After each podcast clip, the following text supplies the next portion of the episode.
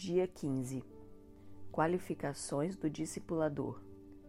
Muitos hoje, dentro da ênfase do discipulado, querem estar discipulando, entretanto, não podem fazê-lo pelo fato de não terem sido aprovados nas qualificações exigidas para esse fim.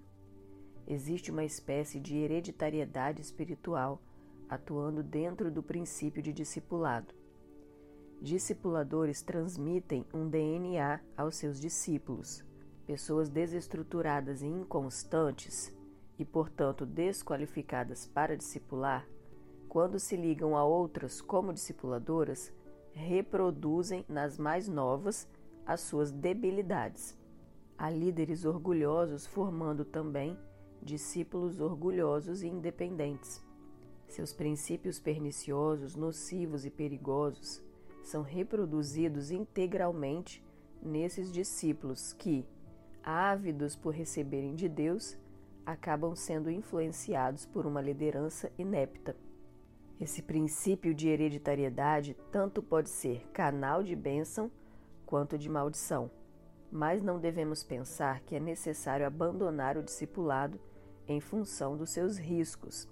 Antes, devemos começar por formarmos uma liderança aprovada em seu caráter e em revelação na doutrina bíblica. Queiramos ou não, o processo que conduz à vida cristã genuína é o formativo e não apenas o informativo, o qual infelizmente predomina na maioria das nossas igrejas. Se deixarmos que os novos na fé cresçam por si mesmos, alguns deles certamente crescerão, mas com uma série de defeitos de caráter que possivelmente nunca serão corrigidos. A falta do discipulado pode acarretar tantos problemas quanto um discipulado feito por líderes desqualificados, que passam aos seus discípulos, pelo princípio de transmissão hereditária, os mesmos problemas que eles próprios possuem. Mas afinal, quem pode discipular? Quais são as qualificações de um discipulador? Número 1. Um, qualificações quanto à conduta. Quanto à conduta, o discipulador deve ser irrepreensível e aprovado. Ele deve ter todas as áreas da sua vida debaixo de cobertura. Não que deva ser perfeito, mas deve caminhar de acordo com a luz que tem recebido. Ele foi ou deve estar sendo discipulado, de maneira que não age de forma independente na vida da igreja. Deve também estar totalmente submisso e vinculado a alguém o discipulado está inserido na estrutura de autoridade da igreja. Assim, ninguém pode ser reconhecido como discipulador fora da estrutura de liderança e mentoriamento. A necessidade de o discipulador ser um discípulo é, antes de tudo, para a proteção da própria igreja, uma vez que existem certas áreas em nós que somente se tornam visíveis quando nós somos confrontados no discipulado. Daí a necessidade de o discipulador ter sido ou estar sendo discipulado, pois assim ele passa pelo mesmo processo que depois deverá conduzir. Passando antes pelo processo, ele adquire experiência e é aprovado. O discipulador aprovado é aquele que foi ou está sendo tratado em todas as áreas da sua vida, de tal maneira que não haja áreas ocultas ou que ele procure esconder ou disfarçar, Antes, todas estão abertas para serem corrigidas, mudadas, melhoradas ou mesmo tratadas por um discipulador. O discipulador, como um discípulo que é, deve ser liberado pelo seu próprio discipulador para estar discipulando outras vidas. O discipulador reconhece que o seu discípulo está apto e por isso o envia. Entretanto, é bom que se mencione que mesmo depois de ser liberado, os vínculos não desaparecem, e o novo discipulador deve sempre colocar o seu discipulador a par de tudo pelo que ele está passando na posição de autoridade sobre outrem. Esse é um modo de equilibrar o novo relacionamento. Podemos dizer que o discipulador é aquele que foi aprovado pelo seu próprio discipulador para estar discipulando. Para uma melhor compreensão, vamos mencionar as áreas básicas que um discipulador deve formar em seu discípulo e também as áreas em que ele próprio tem de ser aprovado. Letra A: Qualificações naturais. Na igreja, deve ser alguém que possui um bom relacionamento com seus pais e irmãos. E caso seja casado, deve ter o seu próprio lar bem estruturado. Na igreja, deve estar vinculado à liderança e atuando no lugar que lhe foi designado. No trabalho, é importante que tenha uma vida financeira estruturada e seja reconhecido no seu meio profissional pelo seu caráter cristão, assim como nos relacionamentos sociais e na área moral, no lazer, no namoro, caso seja solteiro, no uso do seu tempo, na sua vida devocional, nos estudos e assim por diante. Ser aprovado não significa ser perfeito, mas aberto constantemente para ser instruído e, acima de tudo, transparente e leal para confessar suas faltas. A sua vida moral deve ser completamente trabalhada para que não haja brecha para escândalos. E, finalmente, ter o seu caráter tratado, sendo ensinável, tendo vínculos de comunhão e de aprovação pela liderança, sendo fiel, submisso e andando no princípio da cruz. Essas áreas devem ser completamente edificadas, caso contrário, não terá nenhuma autoridade para discipular quem quer que seja. Devemos ter sempre em mente que discipulados são vínculos íntimos através dos quais todas as coisas são compartilhadas. São laços íntimos de conhecimento e confiança mútuos. Mesmo que eu não abra minha vida com meu discípulo, a minha vida prática vai testificar contra o meu ensino se eu não viver o que falo. E como dissemos anteriormente, o discipulado não é um método informativo, uma simples ação de passar um estudo teórico. Antes de tudo, é transferência de vida, ou ainda, passar o que sou e o que tenho. Sendo assim, é um trabalho de formação. Não apenas ensino a Bíblia, mas pratico-a juntamente com meu discípulo. Por isso, eu não posso ser discipulador sem antes ser aprovado no meu dia a dia. Letra B. Qualificações espirituais. É bom não separarmos a vida natural da espiritual, visto que o homem é um ser total e global, e não um monte de partes que se juntam e se superpõem. Toda a vida espiritual deve ser percebida também no natural. Toda experiência espiritual deve ser visível nos frutos do trabalho. Vejamos os aspectos considerados espirituais. O discipulador deve ser totalmente livre do poder do pecado. Não apenas viver tentativas para ser livre do poder do pecado, mas ser de fato liberto do poder atrativo do pecado. Existem muitas pessoas que não produzem nenhum escândalo, mas que vivem no pavor e no desespero da possibilidade de caírem em pecado. São pessoas que, quando atacadas por setas malignas, experimentam uma ressonância interior forte, e isso acontece exatamente pelo fato de não terem revelação de sua morte com Cristo. Elas ainda não se apropriaram do poder da cruz, nem da sua morte por fé. Essas pessoas não podem discipular outras, pois não são confiáveis. Se existe ressonância do poder do pecado em mim, eu não posso discipular outros. Isso indica que existem brechas espirituais em minha vida e é certo que demônios vão se valer delas. Dependendo do tipo de brecha, isso se torna uma possibilidade de escândalos. Imaginemos o caso de um discipulador que ainda possui problemas na área de homossexualismo. Se ele não se apoderou por fé da libertação do poder do pecado, existe a possibilidade de demônios virem atacá-lo nessa área. E se ele for tratar com alguém que tenha a mesma dificuldade? Daí a necessidade de ser aprovado pelo seu próprio discipulador.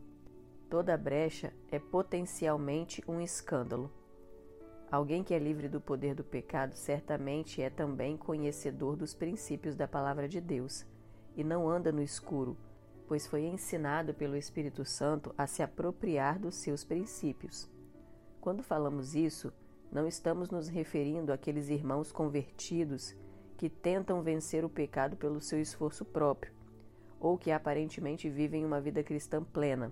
Nos referimos àqueles que possuem a experiência do poder da cruz operante sobre o seu velho homem. Essa revelação precisa mais do que simplesmente ser entendida. Precisa ser uma experiência revelada e vivida. Número 2. A vida de Deus que atrai outros a si. Outro princípio espiritual fundamental é que o discipulador deve ter revelação da vida com Deus. É essa vida que vai fazer toda a diferença. Não basta ter o dom de liderança e ser cheio de talentos naturais. É preciso ter realidade de vida. Ser um canal pelo qual o Espírito Santo se mova é fundamental, pois quando falamos alguma coisa é necessário que falemos com vida. Existem muitas relações de discipulado falsas, relações superficiais em que o discipulador não permite que o discípulo experimente da sua vida com Deus. E isso acontece porque sabem que sua realidade de vida é fraca. Alguém que não ouve o Espírito Santo não está aberto ao seu ensino e não depende dele. Não tem a unção de Deus sendo liberada sobre a sua vida. Nunca poderá alcançar reconhecimento de discípulo nenhum, por não ter em si mesmo a prática dos princípios bíblicos que trazem a experiência de autoridade e unção. Quando muito, poderá haver um relacionamento superficial e formal, o que não é discipulado. Se discipular é passar vida, isso não é algo natural, mas espiritual. Número 3. Ser uma pessoa espiritual. O discipulador aprovado anda no princípio da cruz e na dependência do Espírito Santo.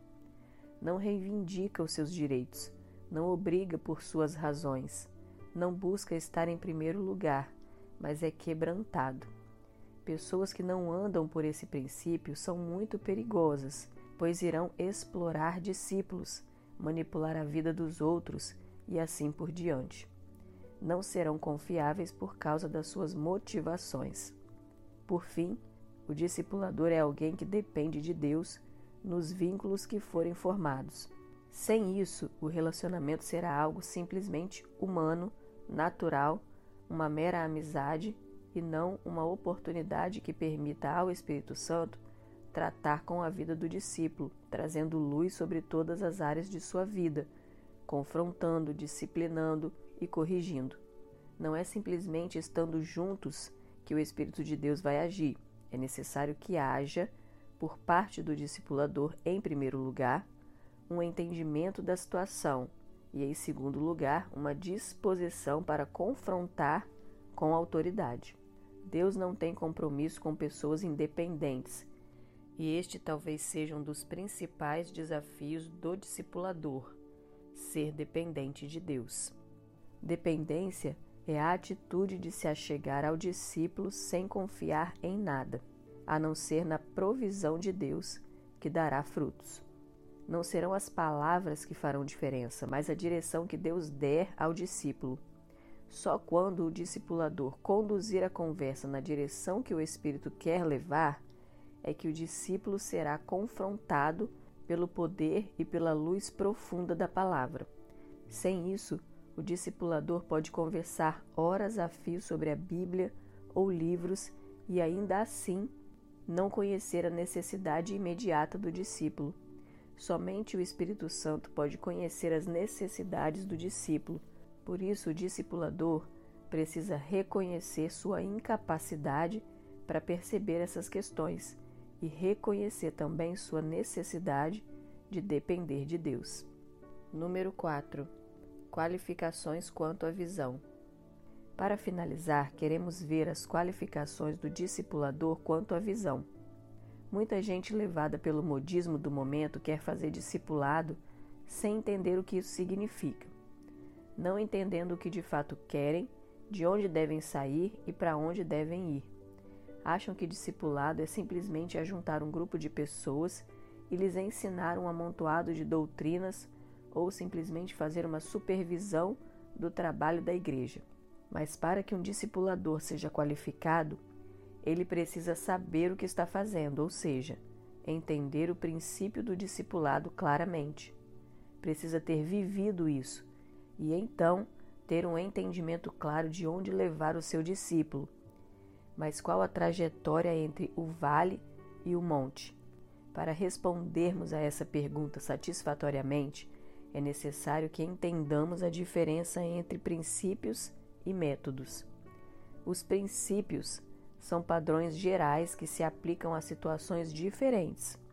Os métodos são usados dependendo das contingências específicas do momento e do lugar. Os métodos podem variar de acordo com o estilo de cada um, mas os princípios são imutáveis. O discipulador deve conhecer claramente os princípios da palavra de Deus para aplicá-los em cada circunstância específica, e esses princípios devem ser conhecidos por revelação de Deus e não por um mero exercício mental. Deve saber operar nesses princípios com fluência e desenvoltura. Os métodos são consequências da direção específica do Espírito para uma determinada hora. Não adianta copiar os métodos de determinada igreja. Devemos estar abertos para aprender com outros irmãos os princípios nos quais eles têm entrado, mas buscar de Deus os métodos adequados para a nossa realidade. Os métodos não se copiam, os princípios sim, são universais. Não existe meio de se fazer discipulado sem que os princípios da palavra sejam aplicados. Agora, quanto aos métodos, se vamos usar o discipulado um a um ou em grupo de três ou quatro, se vamos conversar individualmente ou armar uma tenda no quintal do discipulador, Deus conduzirá. Daí a necessidade da dependência constante do Espírito. Cada situação será um método diferente, mas os princípios serão os mesmos. Então, finalmente, quem é o discipulador? Alguém cuja vida espiritual deu certo e cuja realidade de vida é aprovada e reconhecida. Evidentemente, o discipulador não é uma pessoa perfeita e infalível. Ele é homem e continua passível de erro. No entanto, é quebrantado e provado por Deus. É preciso que tenhamos critérios claros de maturidade, pois muitas pessoas vivem uma eternidade nas igrejas e nunca são aprovadas, simplesmente porque não sabem quando alcançaram o padrão e não sabem qual é o padrão. À medida que conhecemos o padrão e buscamos em oração, é que poderemos alcançá-lo. Não podemos alcançar aquilo que não conhecemos. O objetivo de Deus não é que sejamos simplesmente aprovados, mas aprovados e enviados. O discipulador deve designar outros a fim de serem discipulados pelo seu próprio discípulo. Quanto às pessoas que não estão abertas para serem tratadas e aprovadas, não se submetem, não querem ser tratadas na sua intimidade, não querem ter laços com a liderança constituída, não querem andar totalmente na luz e no princípio da cruz, mas querem trabalhar para Deus, precisamos duvidar desse trabalho para Deus. O que elas pensam ser obra de Deus é muitas vezes obra do próprio ego. Pessoas assim não podem fazer nada na casa de Deus. Pessoas que não são discipuladas não podem exercer qualquer função na igreja, nem aquelas consideradas mais simples e elementares. Temos visto em inúmeras oportunidades líderes que foram instituídos e que desobedeceram esse princípio. As consequências que isso trouxe foram divisão na casa de Deus, tristeza, juízo e vexame foram pessoas que edificaram monumentos para si próprias. Precisamos ter uma visão clara para entrarmos na prática do discipulado e precisamos ter um padrão claro para constituirmos qualquer tipo de liderança na casa de Deus. Princípios espirituais do discipulado. Há pelo menos três princípios espirituais envolvidos no discipulado. Número 1. Um, a herança do manto. É totalmente correta a expressão popular: filho de peixe, peixinho é. Ou esta: diga-me com quem andas, que eu te direi quem és. Ou ainda: tal pai, tal filho. Chamamos de herança do manto todas as características ministeriais e, em especial, a unção herdada pelo discípulo. Vemos fortemente isso na Bíblia. Josué herdou o estilo, a visão, o ministério, a autoridade e a unção de Moisés. Eliseu herdou o manto de Elias. Timóteo, João Marcos, Tito e outros herdaram de Paulo. Número 2. Transferência de unção. A Bíblia diz que Deus tirou do espírito que estava sobre Moisés e o colocou sobre os homens que foram escolhidos para auxiliá-lo. Isso nos fala de termos todos a mesma alma, a mesma visão e a mesma maneira de resolver as coisas. Ter o mesmo espírito é ter a mesma disposição e a mesma maneira de pensar. Por isso, discipulado é o meio de termos unidade e segurança na obra de Deus. Ter o mesmo espírito é uma das consequências do discipulado e um dos princípios espirituais. Após algum tempo vinculado a alguém, vemos o discípulo cada vez mais parecido com o seu discipulador. A unção pode ser transferida. Em Números 11, 16, 17 diz: Disse o Senhor a Moisés: Ajunta-me setenta homens dos anciãos de Israel, que sabe serem anciãos e superintendentes do povo, e os trará perante a tenda da congregação para que assistam ali contigo. Então descerei ali e falarei contigo, e tirarei do espírito que está sobre ti e o porei sobre eles, e contigo levarão a carga do povo, para que não a leves tu somente. Deus transferiu do espírito que estava sobre Moisés e colocou-o sobre sua equipe. Você terá o Espírito Santo e o espírito do seu discipulador que está sobre você. Por isso, algumas pessoas falam sobre ligações de alma que certos líderes estabelecem com o liderado, produzindo uma cadeia mental. Isso realmente existe, mas esse texto está falando de outra coisa, de você, como discipulador, passar o seu espírito aos seus discípulos. O espírito a que o texto se refere é a atitude, intensidade, como por exemplo ser faminto, ousado, valente ou passivo, retraído, parado, isso é espírito. O Senhor vai transferir do espírito que está em você e compartilhá-lo com os seus discípulos. Por isso, discipular é compartilhar o espírito. O que você será depende muito do que seu líder é, porque Deus tirou do espírito de Moisés e o colocou sobre os demais. Percebe que coisa séria é ser discipulador? Entenda a responsabilidade. Você é o padrão para os discípulos. Deus vai transferir o que você tem e compartilhar com eles. Não foi Moisés quem fez, foi Deus quem fez. Isso significa que essa transferência de unção não é uma questão do discipulador ou pastor querer, é algo que inevitavelmente acontecerá. Há uma unção sendo transferida para você. Apenas pelo fato de você estar debaixo da sua liderança, o espírito é transferido. Número 3. Reprodução do modelo. O modelo que elegemos e temos praticado é o que vamos reproduzir, seja o estilo, a visão, a intensidade, o modo de agir, etc. O que temos diante dos nossos olhos, praticamos. Se temos diante de nós mediocridade, mediocridade reproduziremos. Por isso, todo o cuidado com o discipulado, para que formemos seguramente obreiros segundo o modelo que temos recebido de Deus.